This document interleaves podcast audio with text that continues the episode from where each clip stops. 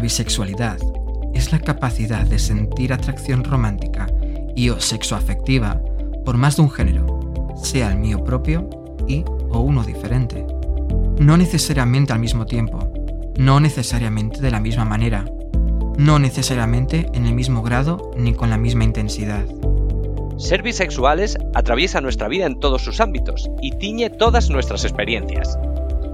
La bisexualidad es diversa y está mucho más presente en la sociedad de lo que nos imaginamos. Independientemente de la pareja con la que estemos, seguiremos siendo bisexuales.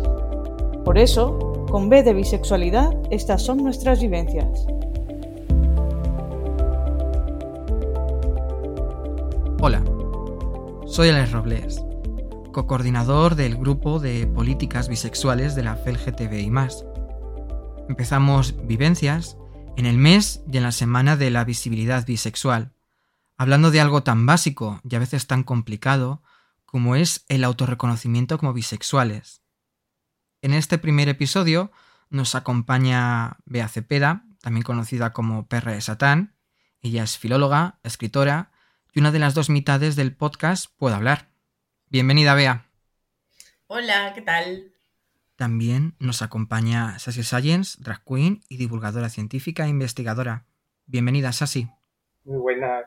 Desde Kogan tenemos a Arancha, que fue la primera coordinadora del grupo de políticas bisexuales, en aquel momento área de bisexualidad, y que consiguió incluir la B dentro de las siglas de la federación. Bienvenida, Arancha.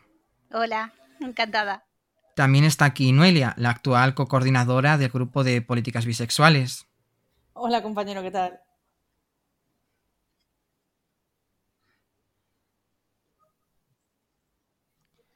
Quiero dar las gracias por inaugurar este podcast con nosotros.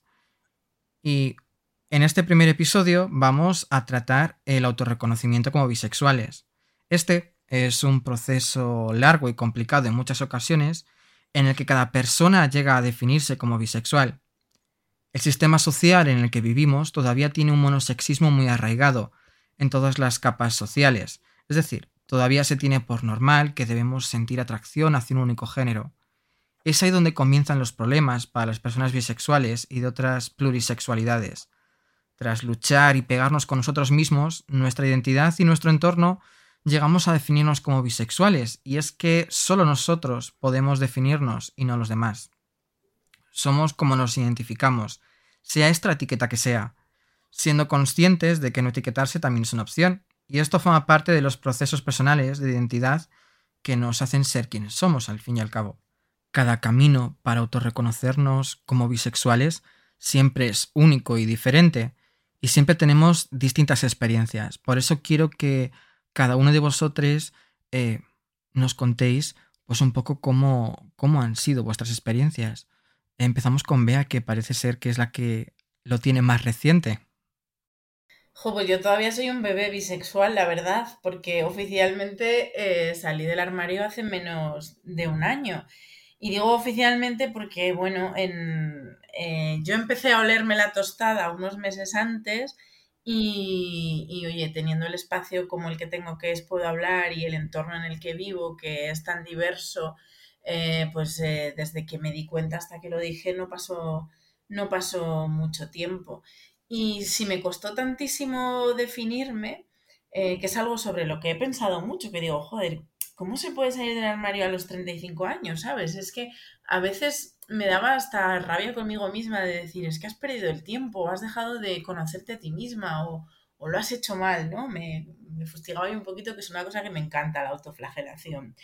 Y, al final llegué a, a dos conclusiones. La primera, que, bueno, lo que se dice siempre, ¿no? Que la, falta de, de referentes y de gente a mi alrededor que se declarase bisexual, em, no me permitía saber muy bien qué era exactamente ser bisexual. Y por otro lado, que lo que yo sentía por algunas mujeres pensaba que era lo normal, que a todo el mundo le pasaba, ¿no? Que, que es normal que aunque tú te declares hetero, que bueno, supongo que yo nunca me declaré hetero, sino que todas las mujeres son heterosexuales hasta que se demuestre lo contrario y bueno, todas las mujeres y todas las personas.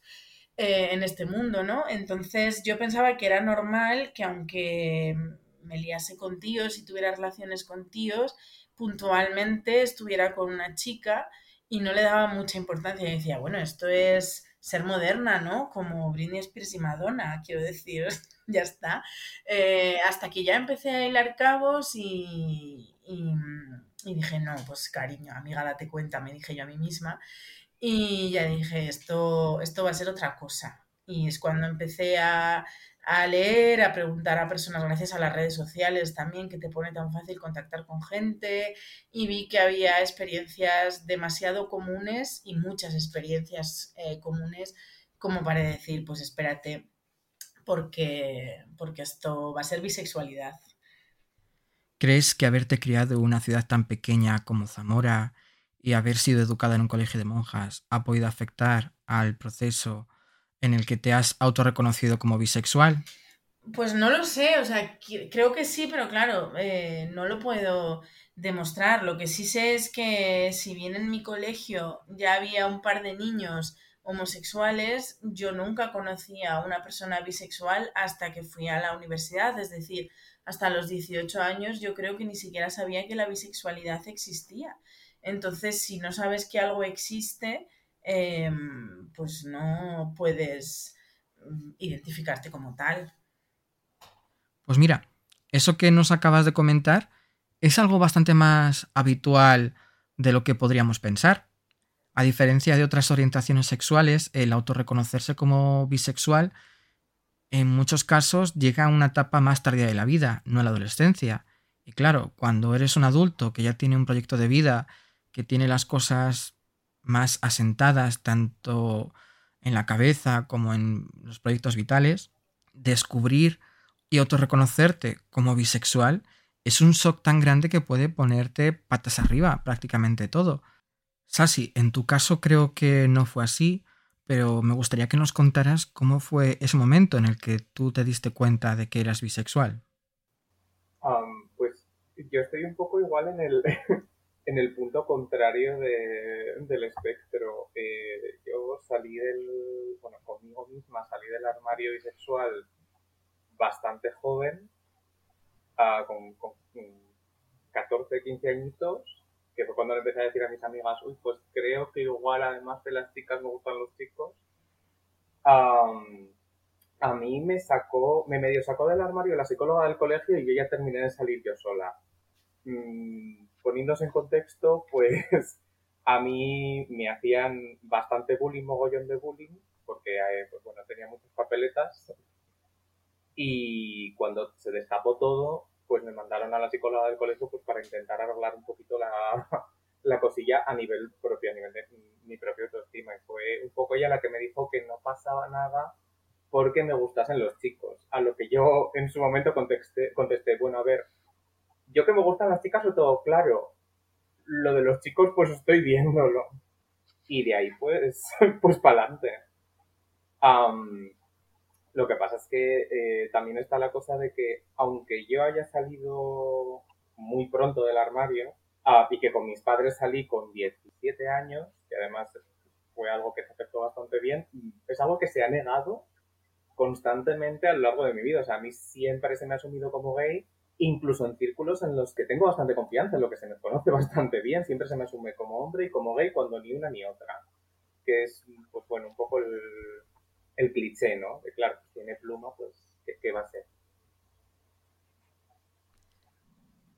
Sassy Science al final es tu alter ego como drag queen. ¿Crees que tener este alter ego, esta otra persona en la que habitar, te ha servido para poder autorreconocerte como bisexual? ¿Crees que te ha facilitado de alguna manera el proceso de, salir del armario o de empoderarte en algún sentido? A ver, es, un poco eh, complicado, supongo. A ver, para mí, o sea, nació en gran parte de, mi activismo dentro de, de Somos LGTB más Aragón, eh, donde yo ya donde donde yo me empoderé como persona bisexual. Entonces, para mí son dos cosas que son imposibles de separar yo, yo me empecé a empoderar para hacer drag al mismo tiempo que me empoderé como persona bisexual. Son dos cosas que tengo unidas uno a uno. O sea, la primera vez que yo estuve en una gala drag fue en unas jornadas jóvenes en las que yo salí de allí diciendo, me voy a montar mi propio grupo bisexual dentro de la asociación. O sea, son, son dos caminos que van completamente de la mano.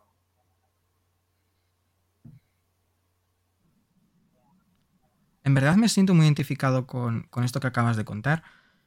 Yo durante toda mi adolescencia eh, solo salí con chicas, pero todo el mundo pensaba que era gay, porque parece ser que tengo más pluma que un pavo real. Y la cosa es que hasta los 16, 17 años no encontré a ningún chico que, me atrayera de alguna forma. Y la cosa es que solo a partir de él es cuando empecé a, a tener conciencia de que podía sentir atracción por otro género que no, que no fuera el femenino, que no fueran chicas. Y la verdad es que para mí fue realmente un shock, porque todo el rato eh, todo el mundo me estaba diciendo que yo era gay, que decir que era bisexual era realmente una fase, pero que pasado un tiempo dejaría de decir que soy bisexual y que realmente reconocería que yo era gay, porque con toda la pluma que tengo eh, era imposible que a mí me pudiera gustar eh, otra cosa que no fueran los chicos. Sí, o sea, eh, una fase es cuando yo creía que era un hombre. Eso era una fase. Esto no. Esto lleva, o sea, llevo más tiempo fuera del armario en mi vida que dentro. A ver, ser la luna. También tenemos que pensar que aunque solemos decir que la bisexualidad no es una fase, porque es algo que nos arroja constantemente contra nosotros, la sexualidad y la identidad al final es algo fluido y puede pasar por diferentes fases a lo largo de toda nuestra vida. Claro, no, no, o sea, pero es el hecho de que siempre se dice desde el punto de vista de deslegitimar y que tenemos que reafirmarnos constantemente.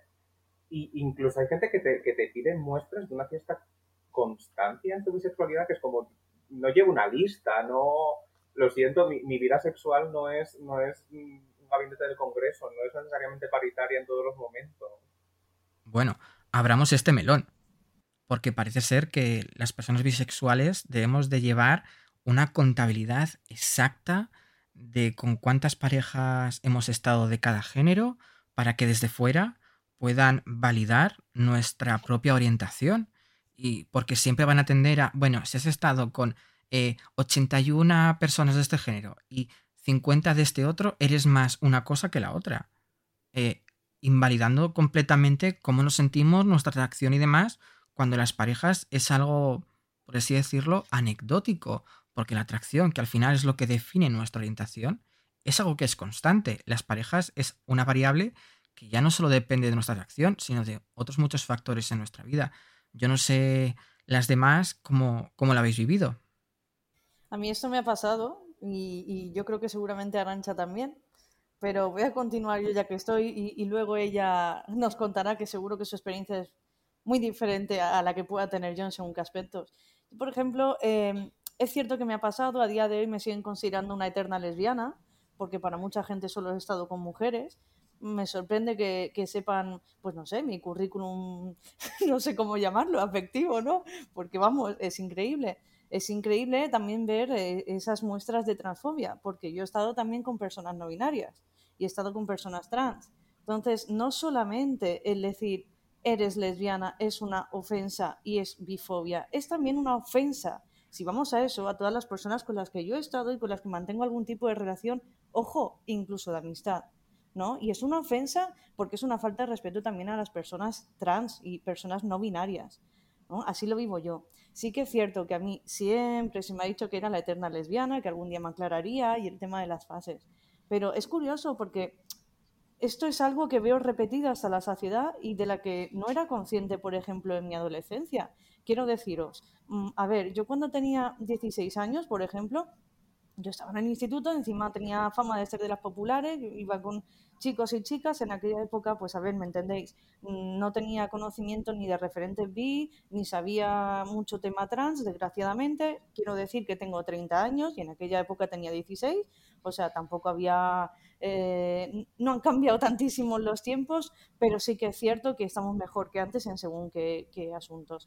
Pero sí que es cierto que cuando yo estaba con chicos y con chicas muy bien, hasta que llegó un momento en mi situación y en mi caso personal en que dije, a ver, me siento especialmente cómoda con chicos, me siento especialmente cómoda con chicas, me gustan los chicos, me gustan las chicas, no me puede gustar todo a la vez. Yo misma me boicoteaba, ¿no? Decía, mira, esto no me puede gustar a la vez porque yo esto no lo conozco, porque seguro que solo me pasa a mí, porque esto no le puede pasar a nadie más, porque debe ser que yo estoy confundida. Y ahí empezó mi auto boicot, ¿no? Esa bifobia interiorizada de la que yo no era consciente en ese momento, ¿eh? Yo lo decía como, bueno, pues ya me aclararé, le quitaba importancia. Y fíjate que todo cambió. Conocí a una chica, me enamoré de ella y dije, yo no puedo seguir así no puedo. Y no fue un me tengo que aclarar por ella, sino fue un quiero ser feliz. Y en ese quiero ser feliz dije, pues esta es la palabra. La descubrí, descubrí una bandera y dije, esta es la palabra, esto es lo que soy, no tengo por qué huir y no la voy a encasillar en un armario. Y de hecho yo recuerdo mi salida del armario, pues mm, un poco de peliculera y cómica y todo, pero es que fue así, es que la realidad es la que es. Salí de, de clase, me fui a mi casa, fui a hablar con mis padres poniendo la mesa y de repente dije, papá, mamá, tengo que hablar con vosotros, mm, eh, necesito deciros algo, tengo una necesidad inmensa. Mis padres que estaban poniendo la mesa y en un momento determinado me dijo mi madre, cariño, ¿qué te pasa? Pues ¿qué te pasa? ¿Qué te pasa? Pues que me puse muy nerviosa, tiré la mochila de cualquier manera, me fui a mi cuarto, me metí entre las mantas, me acuerdo de estar temblando, de estar llorando, de estar con un sofocón, esperando como que estallara una bomba nuclear, no sé yo, no, no sé, no sé, se me pasó de todo por la mente, del de rechazo familiar, mil, mil historias, mil historias. Y no pasaba nada, no, nada. Y cuando volví, me dijo mi madre, ¿pero qué te pasa? ¿Qué te pasa? Y dije, pues que soy vi, que soy vi, esperando una mala reacción. Y yo tuve la suerte de que mis padres me dijeron, mi padre, ¿pero tú eres feliz? Y yo, sí, sí, pues ya está. Y mi madre me dijo, mira, cariño, yo ya lo sabía. Si tú ibas por la calle y tú decías, mira, esta nena me gusta, me voy a casar con ella, mira, ese niño me gusta, me voy a casar con él. O sea, que a lo mejor ya estaba siendo pionera incluso en mi época en según qué conceptos, que seguro que no. Porque pionera, aquí para pionera, arancha. Pero vamos, que eso siempre va a estar ahí. El, tienes que ser lo que yo te diga que eres. No, pues yo soy como yo diga que soy. Punto. Y respeta a mi gente, por fin.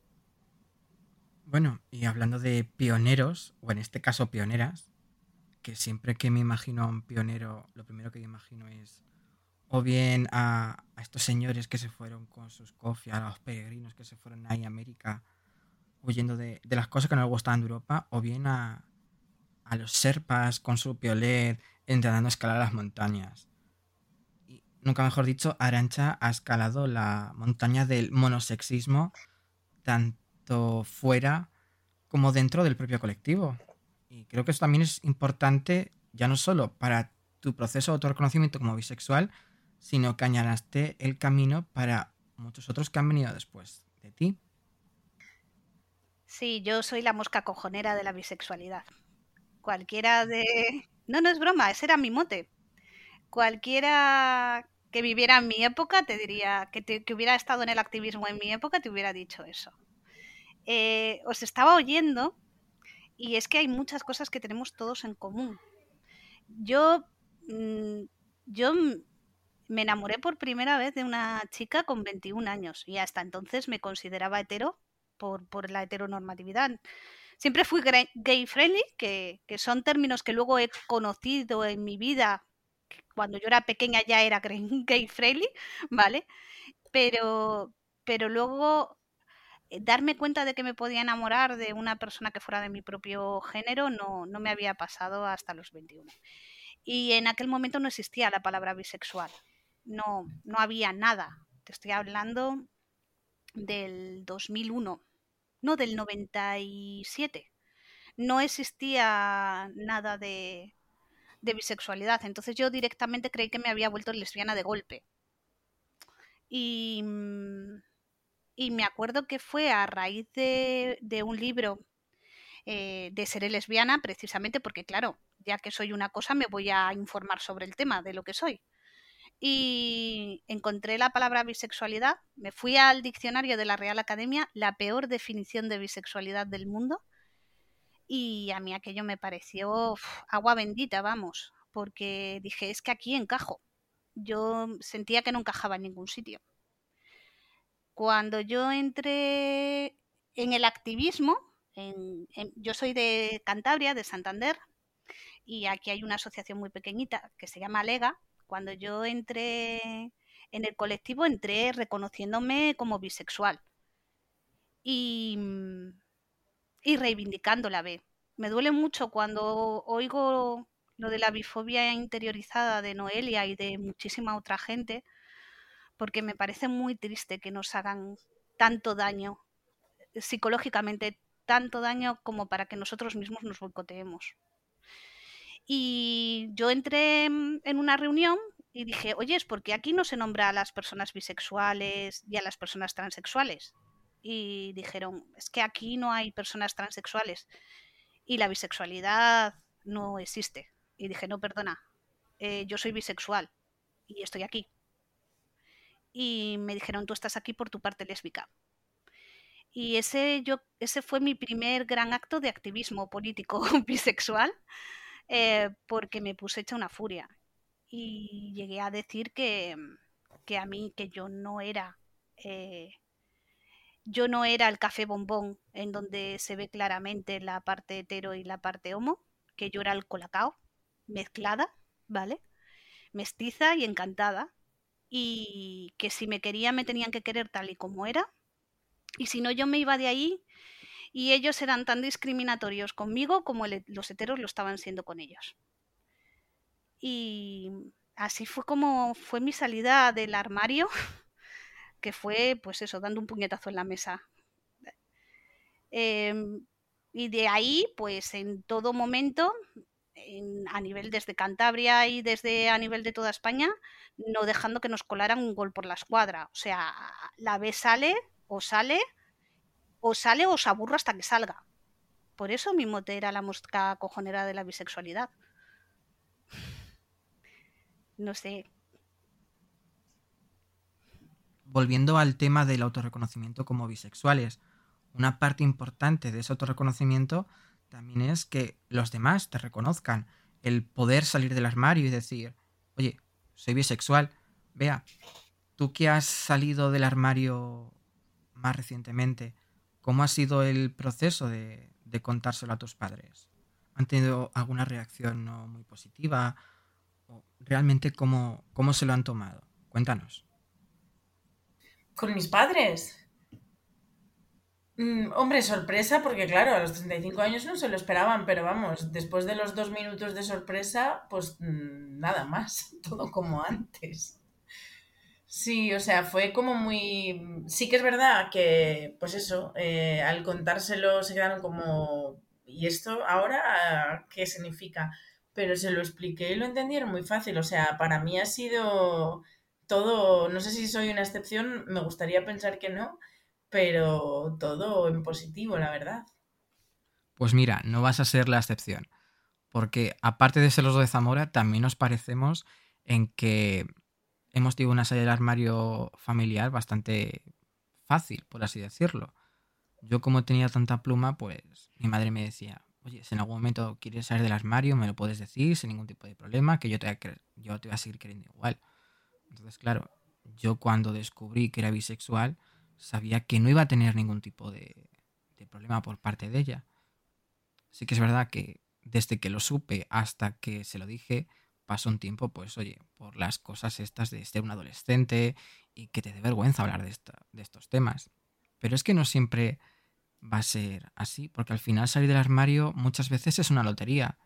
No sabes si el entorno que en principio parece que te va a aceptar eh, va a reaccionar igual de bien cuando les digas que tú no eres heterosexual y otros entornos en los que parece que no se lo van a tomar tan bien, de repente se lo toman como la cosa más natural del mundo y no hay más problemas. Y muchas veces esto es complicado de, llevar y de, digerir y de saber cómo, cómo llevarlo, porque salir del armario al final es casi como podemos decir que es un proceso traumático al fin y al cabo. Y que muchas veces se debe precisamente a, a factores externos que tú no puedes controlar. Precisamente por factores externos me gustaría rescatar un tema que habéis sacado antes,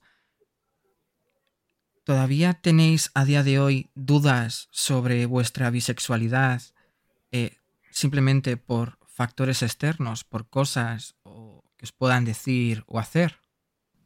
Eh, yo la verdad es que, o sea, de una forma seria, no, Pero sí que tengo un recuerdo muy vívido de eh, cuando empecé a salir con mi ahora exnovia, con la que estuve tres años, porque empecé con ella cuando tenía 25, correcto.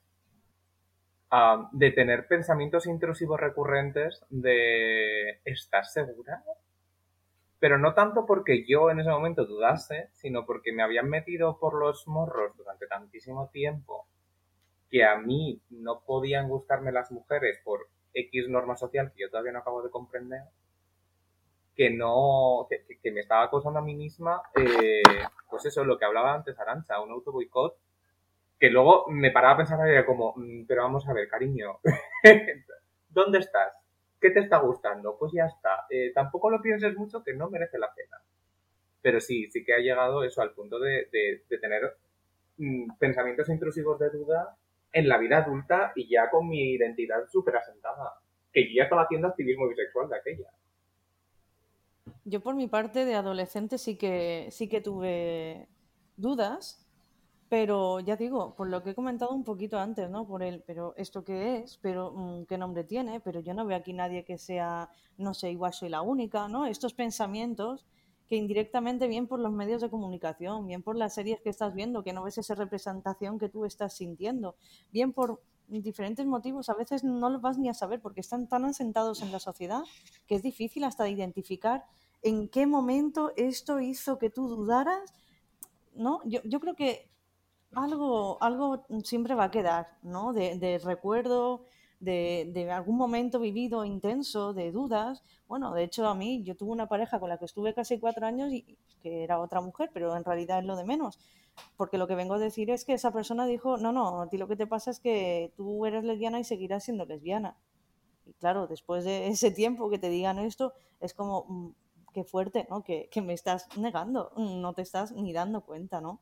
Entonces, em, obviamente no sigo con esa persona, estoy con otra y muy feliz y maravillosa, ¿no? Y de hecho, insisto, eh, las dudas estuvieron allí, pero yo como con, como con el caso de Arancha, yo me siento muy empoderada, a día de hoy no, no tengo duda alguna, de hecho a día de hoy lo que me encanta es escuchar testimonios de, gente que se sienta mal para precisamente poderle decir, neni, nene, nena, que da igual, mientras seas feliz, si tú crees que esa duda te va a hacer feliz, ¿de verdad lo crees? ¿Vas a seguir con ella porque eso te hace feliz?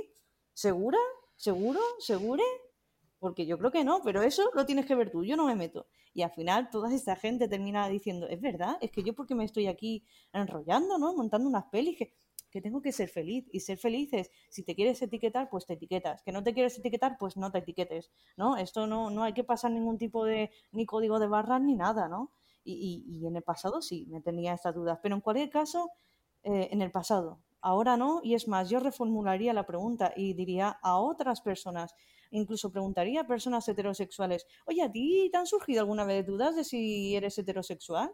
¿No? Pues, y formulo la pregunta así, eh, porque ahí yo tengo la sensación, ¿no? De que parece que las personas trans, eh, independientemente de sean no binarias, etcétera, y las personas bisexuales y de otras plurisexualidades, aquí parece que somos las únicas, y con perdón, que nos replanteamos preguntas tras preguntas tras preguntas. Pues, Cari, normal que luego dudemos de todo. Dejemos de dudar y seamos.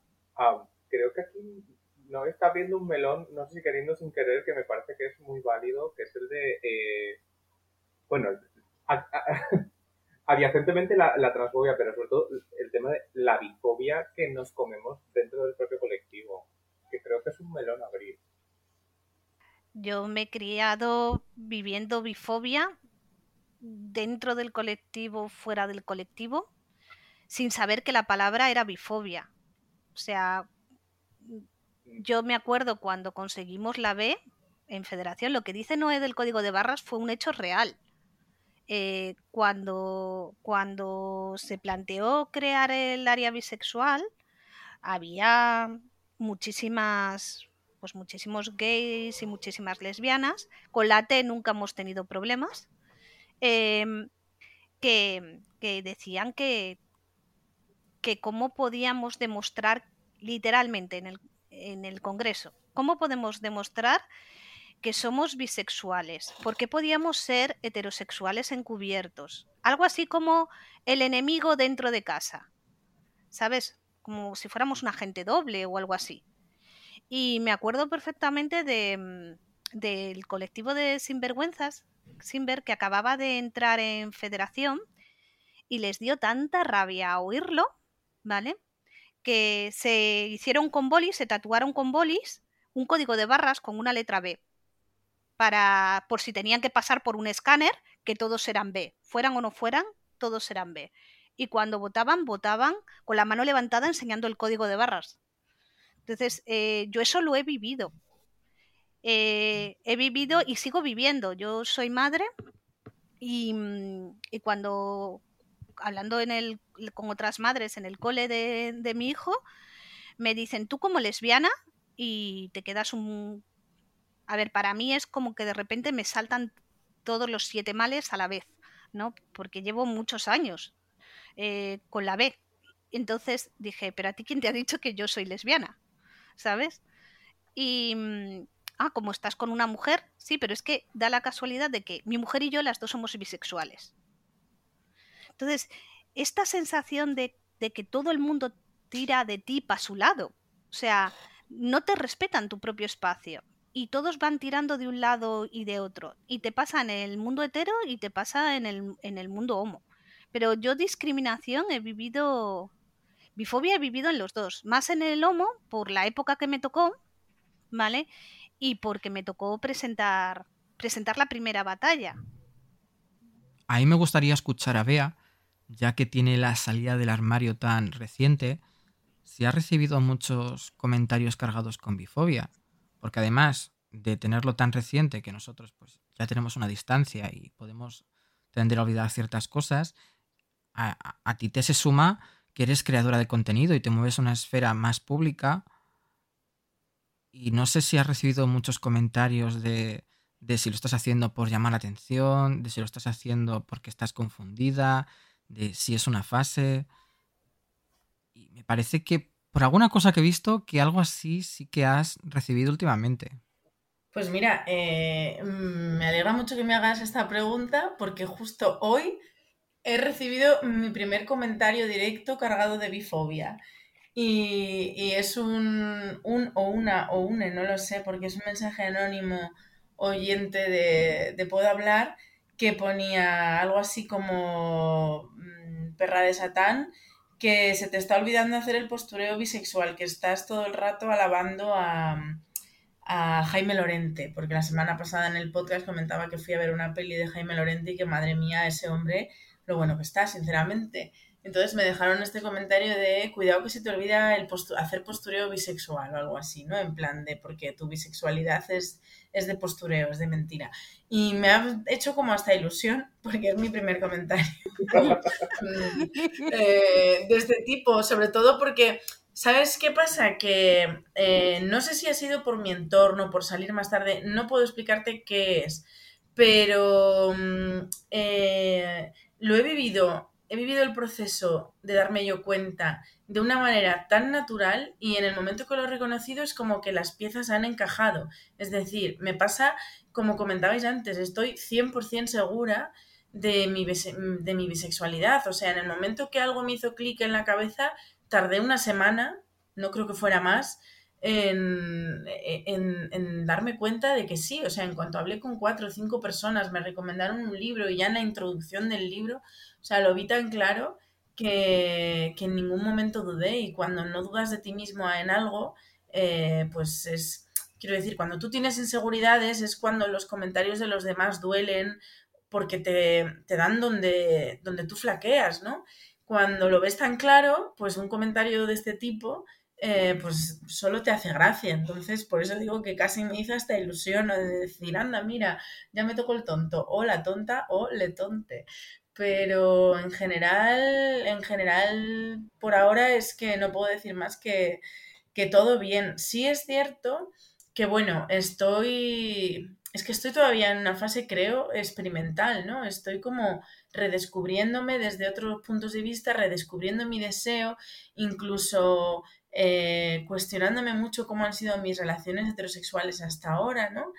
eh, bueno, ha sido eh, como mucho de, darle a la cabeza, ¿no? Y de como remodelar todo con las mismas piezas, o sea, las piezas son las mismas, simplemente las he colocado de otra forma diferente y eso hace pues mm, que descubra nuevas esquinas, nuevas aristas y nuevas y preste atención a nuevas cosas. Pero tengo un run run en la cabeza y es que yo desde que salí del armario como bisexual todavía no he tenido pareja. Es verdad que estoy activamente yo, vamos, intentando ligar con todo el mundo, pero por lo que sea, pues no estoy destinada al amor. Eh, pero sí que tengo ese run run de, y cuando tenga pareja, una vez que he salido del armario como bisexual, ¿qué pasará? Y si esa persona es un chico, eh, se olvidará la gente de que soy bisexual o incluso me dirán que fue una fase, o sea, una fase de volver a la heterosexualidad. Si esa pareja es una chica, me presionarán para que diga que soy lesbiana. Y si esa pareja es una persona no binaria, em, ¿cómo Sí, ¿cómo hacemos eso? Entonces tengo ese run run de, pues espérate en cuanto te rejuntes a alguien a ver qué va a pasar, pero a día de hoy es que estoy tranquilísima, estoy muy feliz.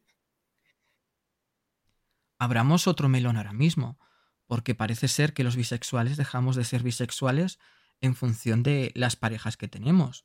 Ya nos lo comentó Arancha antes, ella era tiene una mujer y es leída todo el rato como una lesbiana. Yo cuando he salido con hombres, soy leído todo el rato como un gay. Y es como, no, perdona. Que yo esté saliendo ahora mismo con esta persona no significa que la atracción que pueda sentir por otras personas, el deseo, se anule mágicamente. Es que hasta las propias personas heterosexuales o homosexuales eh, saben esto. O sea, por mucho que ellos estén con alguien, su deseo o la atracción por otras personas no desaparece como si lo hubieran dado con una varita mágica que también ahí tenemos la cosa esta de que los bisexuales también somos más infieles porque como sentimos más atracciones que el resto de orientaciones, supuestamente, pues tenemos esta cosa de que somos más infieles, de que somos menos de fiar, de que no somos personas decentes y es como, si yo elijo ser monógamo, por mucho que sienta atracción por otras personas, no significa que vaya a ser infiel a esa persona con la que esté saliendo. O sea, es, parece que ser bisexual ya te presupone una indecencia, entre comillas. Si fuera una persona bisexual y poliamorosa, tampoco pasa nada. De la misma manera que si fuera una, lesbiana poliamorosa no pasa nada, que si fuera una persona hetero mm, y fuera poliamoroso poliamorosa mm, no pasa nada, si fuera una persona trans no binaria mm, poliamorosa no pasa nada. La cosa es el por qué eh, se atribuye directamente a nosotros, nosotras y nosotros, ¿no? Como dices tú, Alex. Mm, a ver, em, yo esto lo soluciono de una manera muy sencilla. Yo sé quién soy, ¿vale? Eh, yo sé que yo soy bisexual. La pareja que tengo es una persona con la que he decidido compartir un tiempo de mi vida, más largo, o más corto, lo que, lo que nos una el destino, lo que sea, ¿vale? Pero no me marca tanto como para cambiar quién soy. Es decir, yo soy bisexual. Si estoy como he estado con un chico hetero, no soy hetero, sigo siendo bi. ¿Vale? Si estoy eh, con una chica lesbiana, sigo siendo bi. Yo lo comparo con, con los autitaurinos. Una persona que es autitaurina deja de ser antitaurina por estar por una persona que le gustan los toros a lo mejor deja la relación, pero ella no deja de ser antitaurina. Yo lo veo así. Si una persona está seguro de, quién es, y ahí estoy con Bea, yo me acuerdo que el día que encontré la definición de bisexual, que ya digo que era la peor del mundo, sentí una paz interior de decir, por fin, he encontrado mi sitio, encajé, ¿vale? Que eso es lo que me ha hecho a mí siempre mantenerme en esta posición yo soy quien soy y el resto de las personas comparten, compartimos la vida conjuntas, pero, pero no me va a definir. Yo lo veo así. A mí eso me llegó a pasar de jovencita. Lo que pasa es que yo ya luego ese melón mm, me lo cargué. Porque ya partí entonces cada vez que conocía a un chico ya de entrada le decía que era bi, cuando ya estaba viendo que estaba pensando en tríos y demás, solo por decir que era bisexual, pues next. eh, si quedaba con una chica, por lo que fuera, que era lesbiana, y mm, yo le decía que era bi y empezaba, mira, es que yo creo que me puedes dejar por un chico, bueno, pues next, porque con todos mis respetos, pero no voy a estar con alguien que mm, si tiene que trabajar unas inseguridades, que también es lo más normal del mundo, ¿eh? que todo el mundo tenemos nuestras inseguridades, pero neni, que no me hagas a mí responsable de algo sin ni siquiera conocerme, sin ni siquiera saber cómo soy, mm, no, next, ¿no? Y, con personas no binarias no me, ha, no me ha pasado esto, al menos a mí, ¿vale? Que he estado con personas no binarias, pero no, no me ha pasado esto. Pero en cualquier caso es el eh, tener que estar todo el rato con una pareja, no, mira, yo ya te lo digo de primeras, eh, esto es lo que hay, ¿te parece bien? Maravilloso. Y si no, pues mira, es que sé feliz tú por una vía, yo por otra y, y ya. Respetémonos en la distancia. Bueno, es que empezar a salir con alguien o intentar ligar con alguien siendo bisexuales eh, añade una capa más de complejidad a la ecuación. yo, por ejemplo, en las aplicaciones de, citas, yo lo primero que pongo es eh, bisexual, vegano y con pluma. Yo ya me quito todas las cosas que pueden ser problemáticas para que te dejen de hablar o te empiecen a hacer preguntas incómodas o comentarios que te dan ganas de estrangular a alguien, yo me lo quito de encima. Yo no sé si vosotros cuando habéis establecido una relación nueva habéis tenido dudas sobre vuestra identidad o no habéis querido salir del armario tan tan rápidamente o os habéis cuestionado cosas realmente sobre vosotros mismos a la hora de, entablar una nueva relación? Mm, ser bisexual forma parte de mí. Eh, no, me, no me presento diciendo hola, soy Arancha y soy bisexual, ¿vale? Mm, pero, pero sí que si alguien va a formar parte de mi vida, sí que lo sabe. Y, si tiene algún problema, eh, o se lo trabaja, yo tengo paciencia, o se lo trabaja y, se une al grupo o, o adiós. Oye, pues mira, no me parece tan mala idea esto de cuando te vas a presentar, decir, eh, hola, me llamo tal y soy bisexual, porque al final creo que nos va a ahorrar muchos problemas, porque a mí cuando cuando lo digo y empiezan con las preguntitas y los clichés y la bifobia, me da una pereza absoluta. Es que parece ser que en una época de mi vida lo hice, pero no soy consciente de ello. y es que directamente, o sea, no estoy diciendo que sea una cuestión de causa, correlación igual sí que puede haber, pero es que llevo muchos años sin salir con una persona que no sea plurisexual. Ah, no digo que vaya buscándolo, pero sí que soy consciente de que te ahorra muchas conversaciones. Porque la otra persona ya sabe por lo que estás pasando. O al menos hasta cierto punto no, no tengo que explicar en detalle los pormenores de cómo me afecta psicológicamente que me invisibilicen todos los días de mi vida porque a la otra persona también le está pasando. Que no estoy diciendo que nos contemos solo entre nosotras, ¿eh? Lo digo más bien en plan, pues bueno, también crea un vínculo mm, interesante. Pienso que a lo mejor el tener las mismas discriminaciones o compartir unas parecidas al final puede ser un punto en común bastante importante sobre el poder construir algo. Mismamente, dentro de los colectivos al final nos unimos porque compartimos discriminaciones iguales o parecidas y es lo que nos da la fuerza para luchar por nuestros derechos. Pero volviendo un poco al tema otra vez, vea, tú que acabas de salir del armario hace poco eh, y dices que parece que el amor te huye desde que has salido del armario porque no has tenido una relación seria, cuando estás conociendo a alguien ahora mismo, eh, ¿cómo abordas el, salir del armario y decir que eres bisexual? Eh, lo, postergas? ¿Lo dices nada más conocer a esa persona? Mm, cuando lo has dicho, ¿has recibido alguna reacción negativa?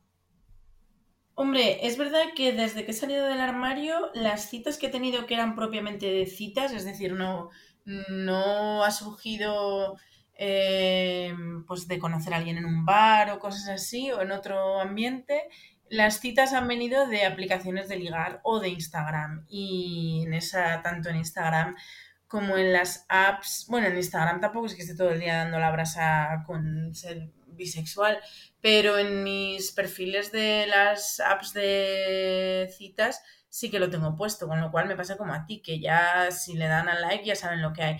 También es verdad que no es lo mismo, creo, ¿eh? esto estoy aquí haciendo presuposiciones, no es lo mismo un hombre bisexual que una mujer bisexual, porque tengo la sensación de que algunos hombres que le han dado que sí eh, y que, mm, y, o sea, sabiendo que soy bisexual, eh, creo que les daba como morbo. En plan, uh, seguro que hace tríos. Em, creo, ¿eh? esta es la sensación que, que a mí me da. Y luego también me pasó una cosa muy, muy, muy, muy curiosa, que es que era tan curiosa que me voló la puta cabeza, eh, que conocí a un chico que era bisexual, hablamos muchísimo, la verdad es que teníamos muy buena conexión y dije, pues chica, vamos a quedar, ¿no? Porque yo hasta que no hay feeling en el chat eh, no me decido a quedar, porque si no digo, es que luego imagínate qué incómoda la situación, ¿no? De estar tomando una cerveza con una persona con la que no, no hay de qué hablar. Bueno, pues quedé con este chico que se definía como bisexual también en su bio, y yo, qué bien, qué como todo, qué bien, qué majo, oye, los dos nos encantan las series, todo perfecto, hasta que ya, bueno, pues entras un poco en el tema, ¿no? Y entonces, eh, pues no sé cómo salir, le dije, bueno, entonces eres bisexual y cuéntame, tal, porque como yo acababa de salir del armario, para mí era como, yo intentaba hablar con todos los bisexuales que podía, estuve en una etapa de obsesión. Y entonces él me contó que, bueno, que estaba también como descubriendo. Y yo, ah, pues qué bien, pues oye, mira, yo también estoy en esta etapa. Yo le empecé a contar y entonces él me dijo, sí, yo es que creo que soy bisexual porque he descubierto que me, que me gusta que me introduzcan objetos en el ano. Y yo, ah, vale, pero entonces, eh, ok, eso, pero entonces tu bisexualidad, no sé qué. Entonces el chico se pensaba que por haber empezado a introducirse objetos en el ano ya era bisexual, pero realmente no le gustaban los chicos de ninguna de las maneras. O sea, a él lo que le gustaba es que una chica pues usase un dildo o lo que fuera y tener ese tipo de, de bueno, pues de opciones en la, a la hora de tener relaciones sexuales, ¿no? Y yo me quedé, o sea, completamente blanca en plan... Eh, ¿qué digo? ¿Qué hago? O sea, le explico qué es la bisexualidad eh, y al final sí que se lo expliqué porque como el muchacho me había caído muy bien, pues dije, mira, cariño, tú no eres bisexual, tú eres un hombre normal y corriente eh, y no te pasa nada, ni tu orientación sexual tiene que cambiar porque hayas descubierto un nuevo agujero con el que entretenerte. Pero el chico estaba realmente confundido, que eso también me hace reflexionar, ¿no? De cómo educan a los, a los hombres en el sentido de que en el momento que descubren eh, un poco más de su cuerpo a nivel sexual, eh, pues sienten que ya no son heteros. Bueno, es que la educación que nos dan cuando nos leen como hombres desde bien pequeños muy, muy hetero, no. respecto al sexo y al deseo es prácticamente nula. O sea, literalmente es lo más troglodita que te pueda venir a, la cabeza. O sea, yo, por ejemplo, eh, sin ir más lejos, volviendo otra vez a las aplicaciones de citas, o sea, tú te puedes encontrar ahí a hombres que te dicen que son heterosexuales, pero que o quieren bien tener relaciones esporádicas con otros hombres o, que quieren tener un novio en plan amante aparte de su mujer, pero que ellos están felices con su mujer, tienen sus hijos, disfrutan haciendo todo lo que tienen que hacer con su mujer, pero que también quieren eh, tener, pues eso, una relación con, con, un hombre, pero que ellos siguen siendo heterosexuales. O sea, es realmente algo que hay que que es para, para decirles, no cariño, vamos a ver, tu deseo está enfocado en otra cosa que ahora mismo no es ser heterosexual. Es un poco como el meme de amiga, date cuenta. Pero claro, luego también nos encontramos como una cosa que me cabrea muchísimo cuando ves titulares en la prensa hablando del bad sex o cosas de estas. Es decir, esa cosa que le han puesto nombre de tener relaciones entre hombres que son amigos, pero sigue siendo heterosexual. Es como, ¿perdona? ¿Cómo eres heterosexual y tienes sexo con otro hombre y lo estás disfrutando, o sea, me parece como que hay que volver a, reeducar y quitarnos mucha parte de esa masculinidad tóxica que muchas veces hace que, la gente no pueda experimentar y, vivir su, propia atracción y, su deseo de una forma libre y, natural. El monosexismo es tremendamente opresivo, igual que el machismo. Yo no sé mm, por qué, pero hay determinadas ismos que van de la mano y están todos juntos en las mismas personas. Eh, mm, para nosotras, ¿vale? Ya no es el hecho solo de, cómo se supone que tenemos que, ser las mujeres que debemos de estar con un hombre y que además eh, es cierto que una mujer no es una mujer hasta que no ha probado un hombre. Eso todavía cala, nos sigue cayendo constantemente. A nosotras, además, a las, a, las mujeres bisexuales, nos ocurre otra cosa, y es que se nos ve de una manera completamente fetiche desde, desde, desde el mundo heteromasculino, ¿vale? Entonces, eh, las, eh, las heterofemeninas, ¿vale? Por, por, llamarlo así, ¿vale? Nos ven como diablas, ¿vale? Y, y los heteromasculinos nos ven como, como porno directamente. Bueno, es que la fetichización que sufrimos las personas bisexuales es enorme. Nada más hay que, de nuevo otra vez, irse a las aplicaciones de citas para ver la cantidad de parejas que hay que buscan exclusivamente a personas bisexuales para cumplir sus fantasías. O sea, es realmente abrumador. Yo es que me he encontrado un montón de, perfiles así. Vea, tú que también estás pues un poco en, este mundillo, no sé si realmente te has encontrado muchos perfiles de este tipo. Sí, yo también, pero es verdad que yo, o sea, como para poder hablar con una persona en, en la app eh, tienes que darle like para que haya match, pues yo todas las parejas que me salen eh, automáticamente no les doy like. Y sí que me ha pasado de una persona que era una chica que yo le di like, hicimos match y entonces me dijo, ay no, pero es que yo tengo novio y lo que estamos buscando es otra chica para un trío y tal. Y dije, bueno, cariño, pues no me interesa, un abrazo, que seáis felices. Y ya está. Soy bisexual, soy bisexual, pero me da una pereza horrible los tríos, gracias. No, hombre, tampoco es que me dé pereza, es que ahora mismo no es lo que busco. Entonces, pues mira, si no es lo que busco, no encajamos, no perdemos el tiempo ninguno. No, y que aparte hay una diferencia entre que haya una cierta práctica sexual que surja de manera natural y que te gusten específicamente fetichizándote para, para esa práctica sexual. Creo que son dos cosas muy diferentes. Claro, sí, sí. Yo en mi caso también quiero añadir una cosa a lo que estáis diciendo. Estoy completamente de acuerdo con, con vuestras voces y lo que estáis manifestando. Sí quisiera añadir que cuidado con enfocarlo solamente a las redes sociales. Pues voy a poner un ejemplo. Yo fui a dar una conferencia en, otra comunidad autónoma mm, fuera de Mallorca, que es mm, el sitio en el que vivo, eh, y en esa conferencia la persona que supuestamente me hacía de guía y me iba a acompañar a donde tenía que ir a dar las formaciones en materia de bisexualidad, mm, me plantó de repente que quería hacer un trío conmigo porque como era bi, pues lo quería probar.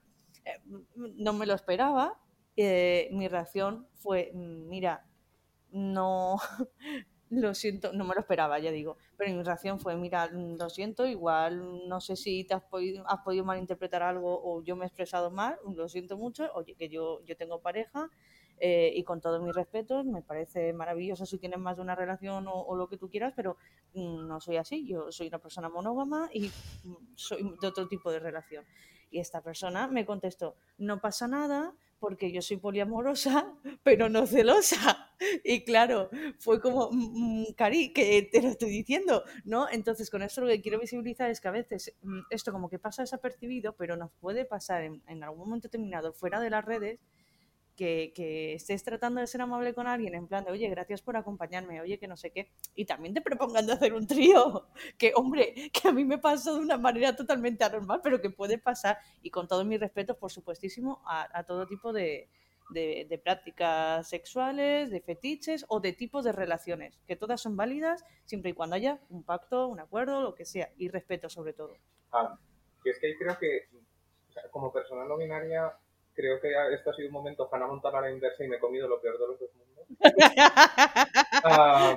Eh, porque eh, antes, de, antes de salir del armario no binario me he comido el uy, un hombre bisexual que seguro que será un más empotrador y que te fetichicen por una masculinidad que se han creado ellos en su cabeza.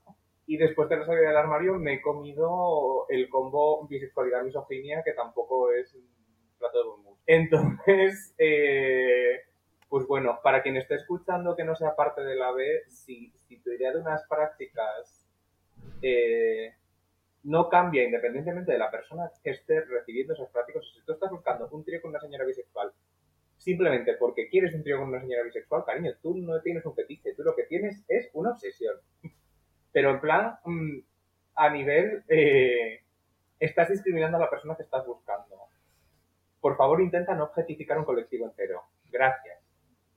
Bueno, es que al final esa fetichización que tenemos las personas bisexuales no es más que otra cara de la bifobia. O sea, esa misma obsesión que tienen con nosotros para mantener ciertas prácticas sexuales, al final es la otra cara de la moneda por la que otras personas nos rechazan para tener una relación eh, sexoafectiva eh, o emocional eh, más duradera precisamente porque somos bisexuales. O sea, al final es la misma cara de la moneda de la bifobia. Yo no sé el resto, pero yo he oído, a mí me ha tocado vivir el, el, que me decir yo soy bisexual y decirme, uy, yo contigo no podría estar eh, porque, porque no me podría fiar de ti. Y automáticamente yo que soy muy, no sé si sincera, directa o que no pienso lo que digo y me sale del estómago, decir yo, pero alguien se, pero ¿cómo se te ha ocurrido pensar que yo podría estar con alguien como tú? Yo eso lo he vivido y lo he vivido muchas veces. O sea, el, oír eso. La primera vez di esa respuesta, la segunda me reí, ¿vale? Pero, pero yo eso lo he vivido. Yo hace mucho que no ligo, pero yo creo que eso es algo que, que llevamos arrastrando de siempre. Es que al final, ese tipo de bifobia puede hacer mucho daño a la salud mental de las personas bisexuales ya no solo por lo que supone en factores externos que dinamitan tu autorreconocimiento como bisexual, es que te está haciendo cuestionarte continuamente de si la bisexualidad va a ser algo que está mal contigo porque nunca te va a poder dejar ser feliz eh, de la forma en la que tú quieres, si realmente quieres tener una pareja. Y, y mismamente si la tienes, eh, muchas veces ese tipo de bifobia lo que te va a hacer es que esa pareja te esté planteando el bueno, es que ahora me vas a dejar por alguien de otro género diferente al mío. Y es como, no tiene nada que ver si yo te acabo dejando con la siguiente persona con la que esté, el género que tenga. Si yo te he dejado es por algo que ha habido entre nosotros. Lo que tenga que ver con otras personas es entre esas personas y yo, no tiene nada que ver contigo. Además es que es algo tan irracional. O sea, porque es, es, algo que a mí personalmente me, me, me, me, chirría muchísimo porque la gente considera que es una tradición mayor que te dejen por un, o sea, que te dejen por alguien que no es de tu género. Yo es que es una, es, es de hecho de las cosas de la lógica monosexual que menos he entendido. En plan, no entiendo por qué en la cabeza de la gente duele más que te dejen por alguien que no es de tu género. No, pero bueno, es la bifobia subyacente de decir me está dejando porque se va al otro bando y eso es algo que no puedo cambiar porque ya va a ser, mmm, si era homo, pues va a ser hetero toda la vida y viceversa, porque no, no existimos. Pero eso es una cosa que a mí me, me, me muchísimo, me, me, me peta la neurona. Yo creo que eso es un poco lo que decía Bea antes, ¿no? Cuando tenga una pareja, no sé si le voy a decir que es bisexual, que soy bisexual, creo que subyace eso, el hecho de que cuando la persona con la que estés, ¿vale? Esa situación, la pregunta de eh, tú eres bisexual, me puedes dejar por otra persona. Eh, me la he encontrado tanto con, con, parejas mías chico como con parejas mías chicas. La misma pregunta, ¿vale? Eh, es una inseguridad de ellos, no es una inseguridad nuestra. Es algo que tienen que trabajar ellos. Bastante tengo yo con haberme trabajado mi, mi empoderamiento de quién soy. No puedo dejar que el proceso vital de esa persona de construirse y de crearse y de abrirse me afecte a mí. Yo lo veo así, no puedo. Puedo ayudar a esa persona, darle argumentos, ¿vale? Pero no voy a, no voy a consentir que eso me, me haga a mí plantearme, eh, boicotearme y tener una bifobia interiorizada por mi pareja. Mm, mm, creo que mi, mis, mi salud mental vale más. Exacto. Yo lo veo así. Si yo tengo que negarme para que tú me aceptes, entonces al final eh, la única persona con la que voy a convivir el resto de mi vida, que soy yo, voy a ser infeliz. O sea, yo no puedo depositar mi felicidad en otra persona con la que estoy. Que la felicidad es mía y que yo tengo derecho a ser quien, quien soy, como quiera ser, eso sí, obviamente, con empatía, con respeto, con, los valores, pero pero yo tengo que ser feliz, yo me debo a mí el ser feliz. Sin más, mi felicidad radica en mí, yo soy la persona con la que voy a convivir toda mi vida, más allá del resto. Sé que puede sonar un tanto egoísta, pero es que es así. Si no miramos por nosotros, nosotras y nosotres, ¿por qué mm, tengo que depositar directamente ya es que toda mi felicidad en, manos de otra persona? Mira, yo, yo, eh, yo estuve en terapia, ¿vale? Eh, por otro motivo. Quiero decir que mi psicóloga en aquel momento, cuando yo dije que era bisexual, me dijo, no, no puedes ser bisexual. Y en ese momento dije, oh no, por Dios, oh joder, otra vez, tengo que empezar a explicar hasta a un psicólogo qué es ser bisexual, ¿sabes? Y, y tenemos que tener mucho cuidado, porque si yo, que soy una persona que ya ya me han tocado muchas batallas y estoy empoderada, llego a un psicólogo, me dice esto y en vez de reaccionar eh, como, jope, vuelvo a hacer pedagogía, eh, me lo creo, me Ah, hunde. con, con eso ah, tengo una muy mala noticia que daros, que es que la comunidad científica, ah, el tema de la bifobia lo lleva Regulinchi. Bueno, hay un, hay un paper que a mí es personalmente entre las cosas que más me han indignado hasta el día de hoy. Eh, un paper además en un, en, un, en un journal de los de prestigio, de los de que tienen renombre, de 2019, que estamos hablando de hace cuatro días, que habla de que hay una evidencia robusta para la existencia de hombres bisexuales. Porque a las señoras se asume que sí que pueden existir. Yo, si queréis, eh, en otro momento os explico un poco. El paper es un cuadro mm, de Picasso, o sea, un cuadro feo. Eh, y eso, pues eso lo han publicado hace mm, tres añitos. Trece autores, los trece hasta donde sabemos, hombres heterosexuales. Viva se supone que en cuestiones de probar, porque es que también el tema de probar una orientación sexual eh, telita, ¿eh? O sea, os puedo explicar por, arri por arriba los eh, métodos que se utilizaron para el paper, que es una movida. Vale, como que cogieron a estos señores, cis todos, por supuesto, um, y les midieron la circunferencia del pene mientras veían porno hetero y porno gay. Y en función de eso, ya se, ya, o sea, en función de cómo se, cómo se aumentaba y reducía la circunferencia del pene al, al hacer eso, pues ya sacaron sus conclusiones. Ni una sola pregunta respecto a deseo, ni una sola pregunta respecto a relaciones, ni una sola pregunta respecto a cómo se siente la persona. Se basaron única y exclusivamente en, en reacciones fisiológicas. ¿Y si no te gusta el porno? Pues no eres bi. ¿Y si no te, da, no te gusta el porno por el motivo que sea? O, que, o, que, o, o, que, o que directamente eh, el porno no te produzca erecciones, que es una cosa completamente normal. Bueno, para empezar, en ningún otro momento a nadie se le ha ocurrido tener que probar una orientación sexual. Ya solo de base es, es un error como, un, como una campana. No hay una sola persona, o sea, me encanta porque esto volvemos al tema de, de, de la psicóloga, ¿no? Del, tema científico. Se piensa que tenemos un sesgo cuando somos sujetos de estudio, pero no se piensa nunca que el hecho de que a mí me estudien como objeto de estudio 13 señores ciseteros, también que también tiene sesgos, te vas a sesgos bifobos específicamente. Y otro detalle, aquí estamos hablando de, lo siento por la palabra, pero de señoros cis blancos hablando de estudios que cuanto menos, yo no sé dónde les han regalado el certificado de doctor, de biólogo, de lo que sea, lo siento, pues yo no sé si en los cereales o dónde, pero eh, o en la feria, todo puede ser. Mira, en la feria siempre te toca algo. La cosa es que volviendo al tema, vuelven a hablar por nosotros, nosotras y nosotras, sin nosotros, nosotras y nosotros. Y además de ello, yo mmm, estoy con una pareja que es una mujer migrante racializada y el día que escucha este podcast estoy segura que me dirá, y faltan más voces. Y es verdad, porque aquí estamos hablando de cómo nos están diciendo que somos señoros pero señoros que seguramente la mayoría de ellos, si no son estadounidenses, con todo mi respeto, pero para um, tener un contexto, europeos, pues ya no se habla, porque yo no sé la realidad, y lo voy a decir claramente, ¿cuál es la realidad del hombre negro africano, eh, migrante que ha ido a un país para el extranjero? ¿Qué realidad es esa?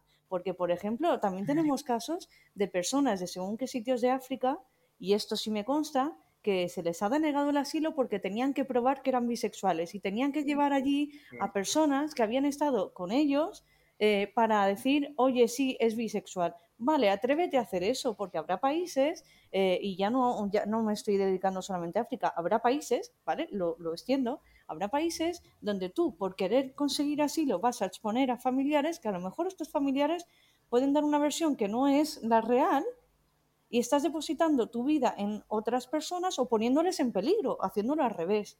Todo por demostrar quién eres. ¿No? Es, un- es- indignante y es una eh, infracción total a los derechos humanos, más allá del colectivo LGTBI, a los derechos humanos más fundamentales. Y esto es así. A mí me gustaría saber si esto que estamos diciendo les pasa también a las mujeres negras, si les pasa también a una persona no binaria racializada, eh, si le pasa también a una persona mm, plurisexual eh, asiática, ¿no? Que, que son voces que no, no podemos escuchar a menudo. Y está ahí. Quizás yo aquí pueda aportar un poquito más de información, pero por ejemplo con, con muchos países asiáticos, eh, a través de, de las series porque, y de las películas, porque al final los productos culturales acaban siendo un reflejo de, de la cultura de la que provienen. En, en muchas series, por ejemplo, de Corea, de Japón, de Tailandia o de Taiwán, hay protagonistas que son dos hombres, que tienen relaciones entre ellos y tal, y pocas veces se llega a decir que, que son bisexuales. Muchas veces tienen este discurso, que está muy bien, de que el amor eh, no importa de dónde venga al final, que no importa el género, porque el amor es amor, pero pocas veces ves que eh, hablen de que un personaje es bisexual.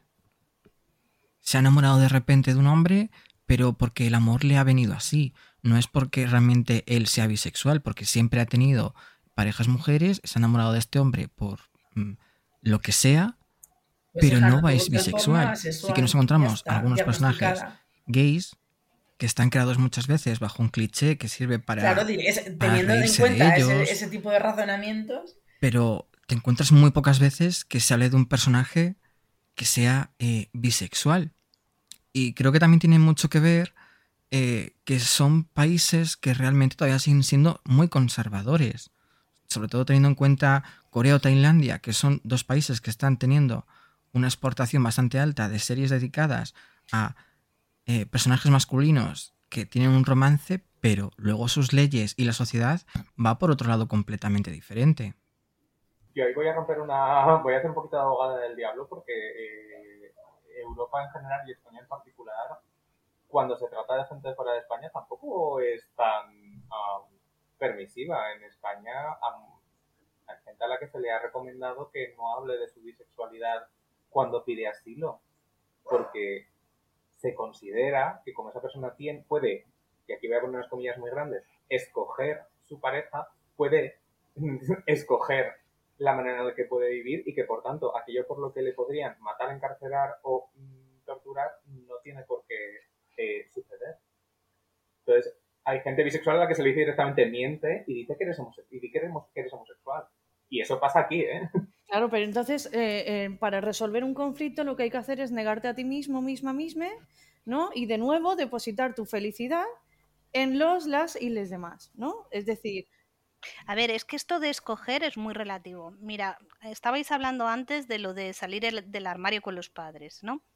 Eh, yo me tiré dos años creando un diario falso, dejando artículos sobre bisexualidad por ahí tirados, libros que trataba, o sea, libros, no había libros muchos, pero todo lo que iba encontrando, para que mi madre lo encontrara, ¿vale?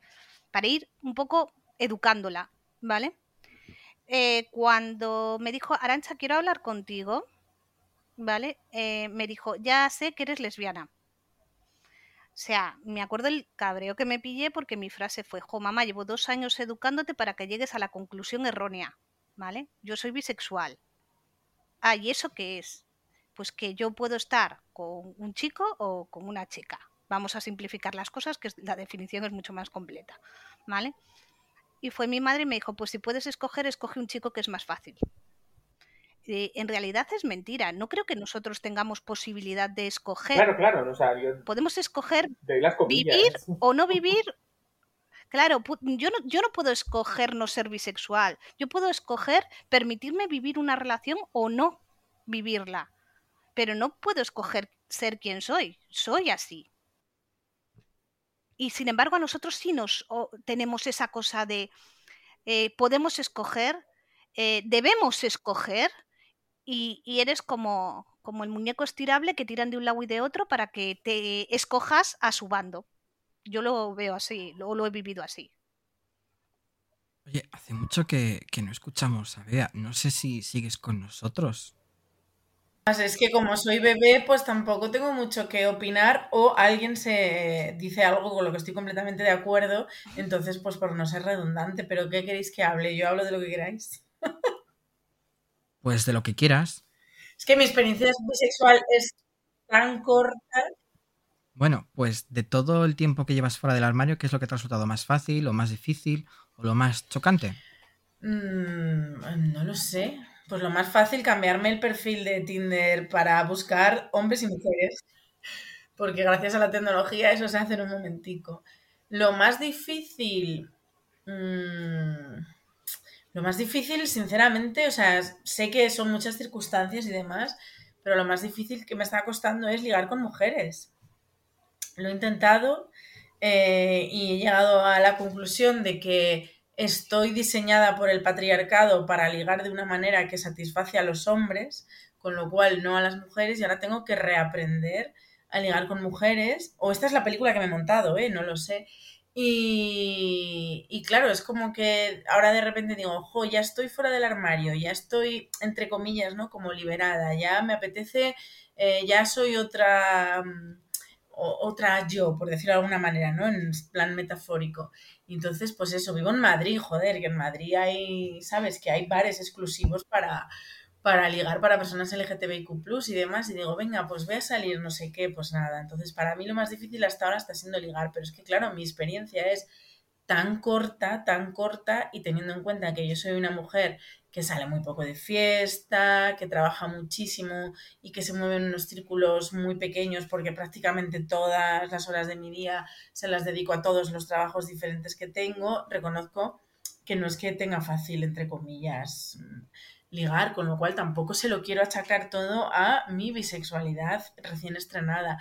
Pero yo lo que me siento es como en una fase muy baby, en una fase muy de escuchar y de leer, o sea, eh, lo que más me gusta y lo que más disfruto precisamente es escuchar a otras personas, por eso os estaba escuchando callada, porque todavía no tengo, siento que todavía no tengo mucho que decir y hay otras personas, o sea, y, me apetece muchísimo escuchar a las demás, ¿no? Estoy como, como con ganas de pues lo que decía antes, casi obsesivo de me cruzo con una persona bisexual y ya necesito que me cuente cosas y que me hable y que me explique y que me no sé qué.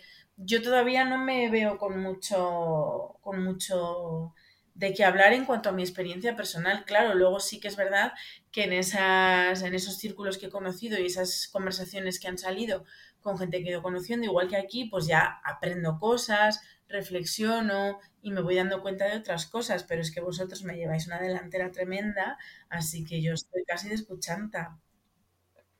Pero al final eso también es parte de, lo que es el autorreconocimiento como bisexuales. Al final es el, hacerte preguntas, el cuestionarte, el escuchar a otros y el intentar buscar cómo encaja la bisexualidad dentro de lo que eres o cómo no encaja y cómo tienes que construirte o deconstruirte. Porque vamos, quien me diga ahora que un día se despertó y dijo, soy bisexual y no tuvo que hacerse ninguna pregunta ni replantearse nada en su vida, que me explique cómo lo consiguió o, que me cuenten qué película está rodando porque no es real. Otra cosa, eh, el hecho de que dices que te hace ilusión encontrar a una persona que es bisexual y que le escuchas, eso no sigue pasando a todos, yo creo. Yo cada vez que alguien me dice soy bisexual, no puedo evitar el llevarme una alegría. No sé si es por, por lo que a mí me ha tocado vivir, pero el decir alguien, o ver, ver por ejemplo, un orgullo, ¿vale? Ver a la gente pasar y ver las banderas bi. El, involuntariamente, por ejemplo, yo cuando estaba en Plaza España, cuando veía la bandera bi pasar, gente que la llevaba como una capa, decía, ahí está, ahí está uno de los míos. Y, involuntariamente siempre sientes ese orgullo y esa alegría y ese reconocimiento. No sé si me pasa solo a mí o también os pasaba a los demás. Ahí me pasa sobre todo con, con las personas que de repente vienen y me dicen, oye, mira, eh, soy bisexual, quiero hablar de esto. Porque muchas veces las preguntas, las dudas que, que tienen, que te plantean, son las mismas dudas que he tenido yo. Y al final te das cuenta que nuestras experiencias, por muy distintas que sean, por nuestras situaciones personales, al final son parecidas porque todas esas dudas que se nos plantean muchas veces vienen por cómo está montado el sistema, por cómo nos afecta el monosexismo al fin y al cabo. En general, cuando intentas salirte de un sistema binario, eh, encuentras resistencia. Eh, a la gente le gusta mucho tener mm, un punto o como mucho dos en, un espacio muchísimo más grande y que si no estás en cualquiera de esos dos puntos eh, hay que tirarte uno de los dos. Y ya no estoy hablando siquiera de un espectro lineal, estoy hablando de mm, que son dos puntos en, un, en una habitación, para entendernos.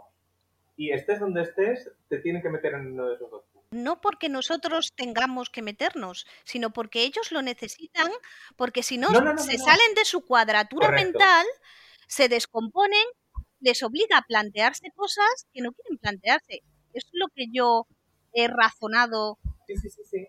Y es que de hecho su propia forma de razonarlo va muy en ese va muy bien en esa línea. O sea, es- yo trazo una línea entre homo y hetero y te tengo que situar en esa línea, te tengo que poner un porcentaje.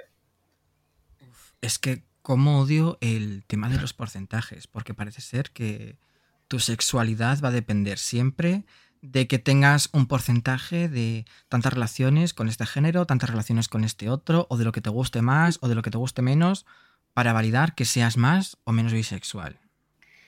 Otra cosa, Bea, Dime, dime. eh, si tienes que hacer preguntas, tú haz todas las preguntas que quieras. Y si yo te puedo ayudar Hija, en pues algo, muchas me- gracias. Es que más, más, porque aquí más que todos para ayudar. tener preguntas concretas, eh, porque también entiendo, y, y esto lo he entendido a base de hablar también con otras personas, ¿no? Que, que cada bisexualidad es única. El hecho de que no haya un canon de cómo ser bisexual, o sea, el hecho de que, estas son conclusiones que yo saco, y que puedo estar equivocada, el hecho de que... mm, Y si de que no haya como una bisexualidad canónica, porque de alguna manera, como la homosexualidad o, o- o- o las chicas lesbianas eh, es- s- son como orientaciones ya totalmente conocidas y todo el mundo sabe qué es y no tiene dudas de que es un hombre homosexual o una mujer homosexual, em, hay como un canon y sé que eso es muy opresivo también para las personas gays y para las lesbianas. Entonces eso en el mundo bisexual creo que por un lado es bueno que no haya una manera aceptada de ser bisexual, pero por otro lado eh, lo que yo veo es que eh, cada persona bisexual vive una bisexualidad. Entonces, eh, claro, eh, al final luego es muy difícil, eh, eh, no sé, mm, como que, como que las dudas que tienes descubres que no son dudas sobre, tu sobre ser bisexual, sino sobre ti misma, ¿no? Y, y son dudas como que te, que te empujan a, a seguir, pues eso, conociéndote, ¿no? Yo descubrir mi orientación sexual al final ha sido como un paso más en el autoconocimiento y en mi proceso incluso de, de terapia y de realización y demás. Entonces, no es que tenga dudas concretas de como, por ejemplo, ¿y ahora cómo hago no sé qué? ¿O cómo digo que soy bisexual? Pues sí que ya lo he dicho, o sea, no son dudas concretas, sino que son eso, de que, que me encanta, hago lo mismo que te hicieron a ti, de, hay una persona bisexual, por favor, dame un abrazo y te invito a un café y vamos a tomar una Coca-Cola, ¿no? Me acuerdo que mm, conocí a, una chica, bueno, conocí a una chica, no, es que al contarlo en el podcast me escribieron pues a lo mejor tres o cuatro personas, tres o cuatro chicas que, que eran oyentas del podcast y que eran bisexuales también. Entonces ellas fueron las primeras con las que yo hablé y enseguida les dije, por favor, ¿te puedo invitar un día a un café y hablo contigo, no sé qué, no sé cuánto? O sea, que, que sigo teniendo como ese impulso de, ay, una bisexual, voy a por ella. Sobre todo, también eh, me pasa con las mujeres, porque también veo que la experiencia bisexual siendo mujer es bastante diferente siendo hombre y que mientras que compartimos algunos puntos, luego también las experiencias son se, se separan bastante, ¿no? O, o eso es lo que lo que he podido ver yo y que aunque evidentemente hablar con cualquier persona, sea hombre, persona no binaria o cualquier mm, lo que sea, o mujer bisexual, es gratificante, sí que noto que con las mujeres bisexuales es con las que las conversaciones son más productivas, ¿no? Por, porque al final ser mujer también es una categoría que, que pesa lo suficiente y tiene sus propias opresiones como para que ser mujer y bisexual tenga más puntos en común que ser hombre y bisexual o ser persona no binaria y bisexual, pienso yo. Pues como ves, Bea, siempre tienes algo que decir.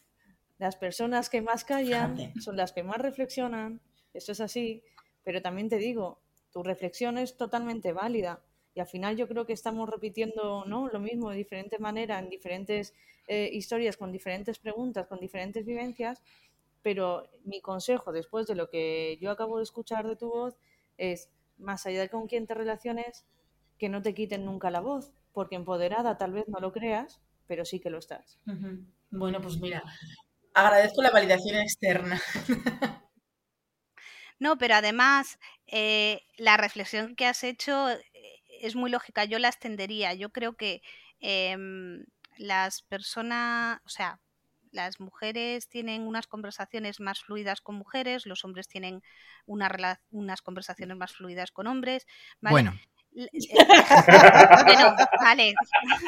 Es que hombres hablando de sentimientos. Bueno, pero eso es una cuestión de educación. Yo, tampoco se os ha educado para hablar de sentimientos, que es otra cosa que habría que cargarse.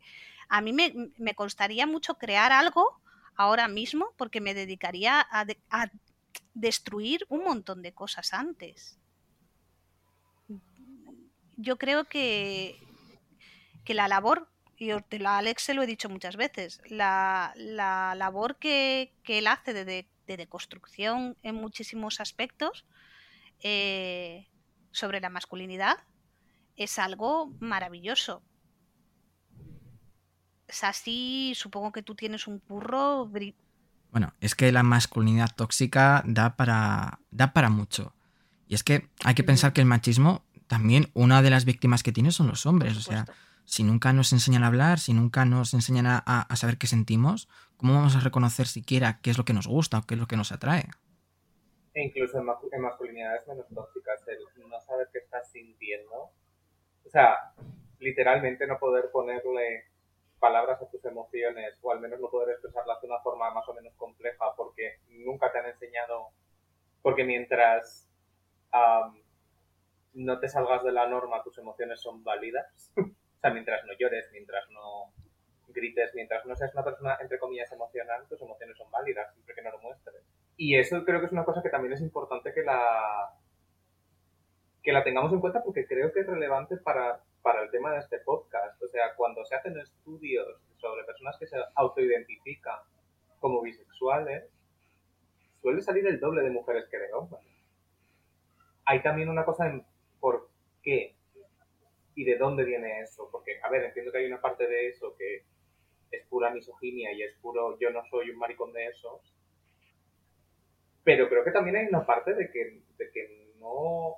de que falta una educación previa para poder entender qué es lo que se siente para a partir de ahí poder autoidentificarse. Precisamente como nos falta esa educación emocional y ese hábito de introspección, y ya para ir acabando, eh, me gustaría que, que diréis algún consejo a alguien que, que esté dudando sobre si es bisexual, algo que os hubiera gustado escuchar cuando empezasteis a, a pensar que erais bisexuales, o algo que, que os hubiera gustado, algún consejo para alguien que acaba de salir del armario? Yo creo que el, yo el consejo que daría tanto a gente más joven como a gente más mayor que está pues bueno, en este proceso es eh, que el aprender a escucharse y el aprender a no hacer juicios de valor cuando uno se escucha a sí mismo es algo que cuesta trabajar, pero que merece mucho la pena yo te diría, ten calma, conócete eh, y no dudes de ti. Si tú sabes, si tú sientes, si tú te sientes cómodo, cómoda o cómede em, cuando llegas a una conclusión, no te la critiques. Si estás en paz, es que ese es el camino. Y mantente ahí. Aunque intenten tirar a un lado o a otro o donde sea, cuando tú encuentres la paz, ¿vale? Sé egoísta en ese sentido. Yo le diría que, que fuera feliz, más allá de, de lo que le puedan decir, que fuera feliz, que luchara por ser esa persona, tal cual ella se considere, respetando, con empatía, con sus valores, pero que sea feliz y que, que, no haga caso a lo que le digan los demás, que esa persona es demasiado valiosa como para hacer caso a lo que digan otras personas que puedan sentir hasta envidia, ¿no? Que, se quiera y que no está sola, que no está sola porque todos, todas y todos en algún momento hemos creído estarlo y aquí está este podcast. Ahora ya me toca a mí. Sí. pues eh, yo voy un poco por el mismo camino, ¿no? Que, que uno no se da cuenta de la cantidad de bisexuales que hay a su alrededor hasta que sale del armario como bisexual y entonces empiezan a salir como las flores. Eh, y creo que es muy importante eh, no, sentirse, no sentirse sola.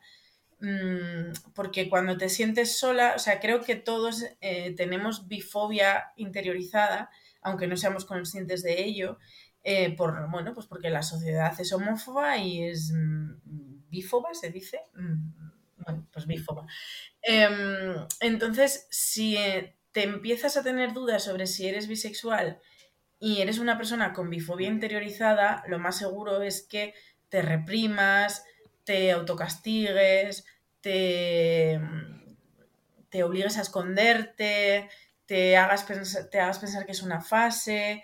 Entonces, eh, es muy importante, creo, desde mi punto de vista, lanzarle ese mensaje a la gente de no estás sola.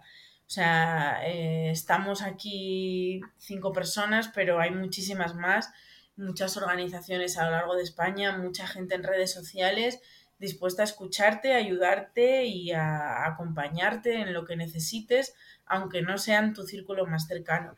Y para mí creo que eso es lo más importante. Yo estoy completamente segura de que eh, todo mi proceso ha sido tan fácil porque, porque desde el primer momento lo conté y desde el primer momento recibí muchísimo apoyo positivo y casi celebra celebración. En plan de, ah, pues vamos a celebrar que eres bisexual, pues a unas copitas.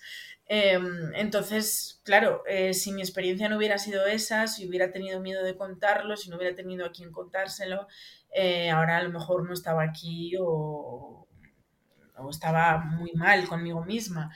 Entonces, creo que el mensaje más importante es ese, o sea, no estás solo, no tengas miedo a preguntar, hay muchísima gente deseando ayudarte y deseando responderte y vi bienvenide o bienvenida. Bueno, ¿y ahora qué digo yo? Que ya habéis dicho todo lo bonito y lo guay. ¿Qué digo yo ahora? bueno, todo, todo no lo habéis dicho, pero sí que, por ejemplo, le diría a alguien que se esté planteando su bisexualidad o, o se esté planteando salir del armario como bisexual, es que se tome su tiempo, que no hay ninguna prisa por, por pregonar tu orientación sexual, que estés seguro cuando quieras hacerlo que lo hagas en un espacio en el que te sientas cómodo, rodeado, querido, querida o queride. Y que si tienes que esperar para poder hacerlo, no significa que vayas a ser menos bisexual, significa que estás cuidando de ti para poder hacerlo en un entorno en el que puedas expresarte y ser quien eres con total libertad. Así que bueno, eh, solo quería daros las gracias a, a Bea Perra de Satán, a Sassy Science, a Arancha y a Noelia por ser las primeras apariciones estelares que hemos tenido en Vivencias. Gracias. Muchas gracias. Pues muchas gracias por contar conmigo y por, por vuestras experiencias, por compartir vuestras experiencias. Precisamente a quien tenemos que agradecer es a vosotros por habernos contado vuestro camino en este proceso de autorreconocimiento como bisexuales y esperamos que estas experiencias que hemos compartido y estos pensamientos eh, sirvan a las personas que estén en ese proceso ahora mismo. Y a ti, que nos estás escuchando, te esperamos dentro de dos semanas, aquí, en Vivencias. Hasta pronto.